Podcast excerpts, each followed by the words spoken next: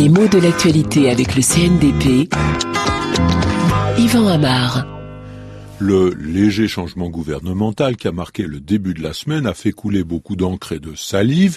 Comme d'habitude dans ces cas-là, on utilise un certain nombre de clichés, d'images toutes faites, c'est la mode, mais en même temps c'est assez pratique d'avoir à sa disposition un certain nombre de synonymes. Ça évite les répétitions, ça donne l'impression d'un vocabulaire plus riche. C'est parfois illusoire. Hein et pour cette nouvelle donne des postes ministériels, on a parlé parfois de fauteuil. Le fauteuil fauteuil du ministre. Un ministre retrouve ou perd son fauteuil, ça évoque bien sûr la place, la mission.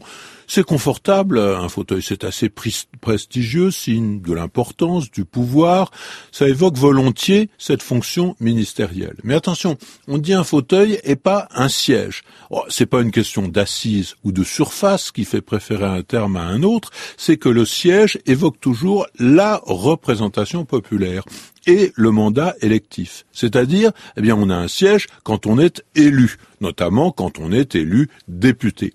Mais quand on est ministre, on n'a pas été élu, on a été nommé par le Premier ministre en accord avec le président de la République, même si parfois on considère que c'est le président qui a nommé tous les ministres, jusqu'au premier d'entre eux, bien sûr.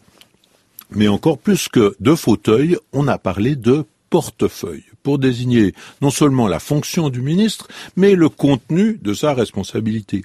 Et on entend dire par exemple que Bruno Le Maire a eu le portefeuille de l'agriculture et Juppé celui de la défense et que Christine Lagarde a gardé justement le portefeuille du budget. Un sens devenu si courant que parfois même on parle, pas dans le ministère actuel en France, hein, mais on peut parler d'un ministre sans portefeuille. À propos de celui qui exerce cette fonction, il a le titre de ministre, mais il n'a pas d'affectation précise. Alors, ne croyons pas que parler du portefeuille du budget soit un pléonasme, on ne dit pas deux fois la même chose, mais pourquoi parler portefeuille? Le sens le plus répandu du mot désigne une sorte de petit étui qui est en plastique ou en cuir. En général, on porte ça sur soi et on y range de l'argent, des papiers d'identité, des documents euh, importants. Seulement ce sens est relativement récent pour le mot portefeuille. Ça date du 19e siècle. Auparavant, le mot désignait un objet beaucoup plus grand, plutôt ce qu'on appelle un porte-document, c'est-à-dire un cartable, on dit aussi parfois une serviette, mais l'objet semblait assez riche, assez luxueux, au point que progressivement on l'a associé à une fonction de pouvoir, et dès le XVIIIe siècle, on utilise le mot pour parler d'une fonction ministérielle.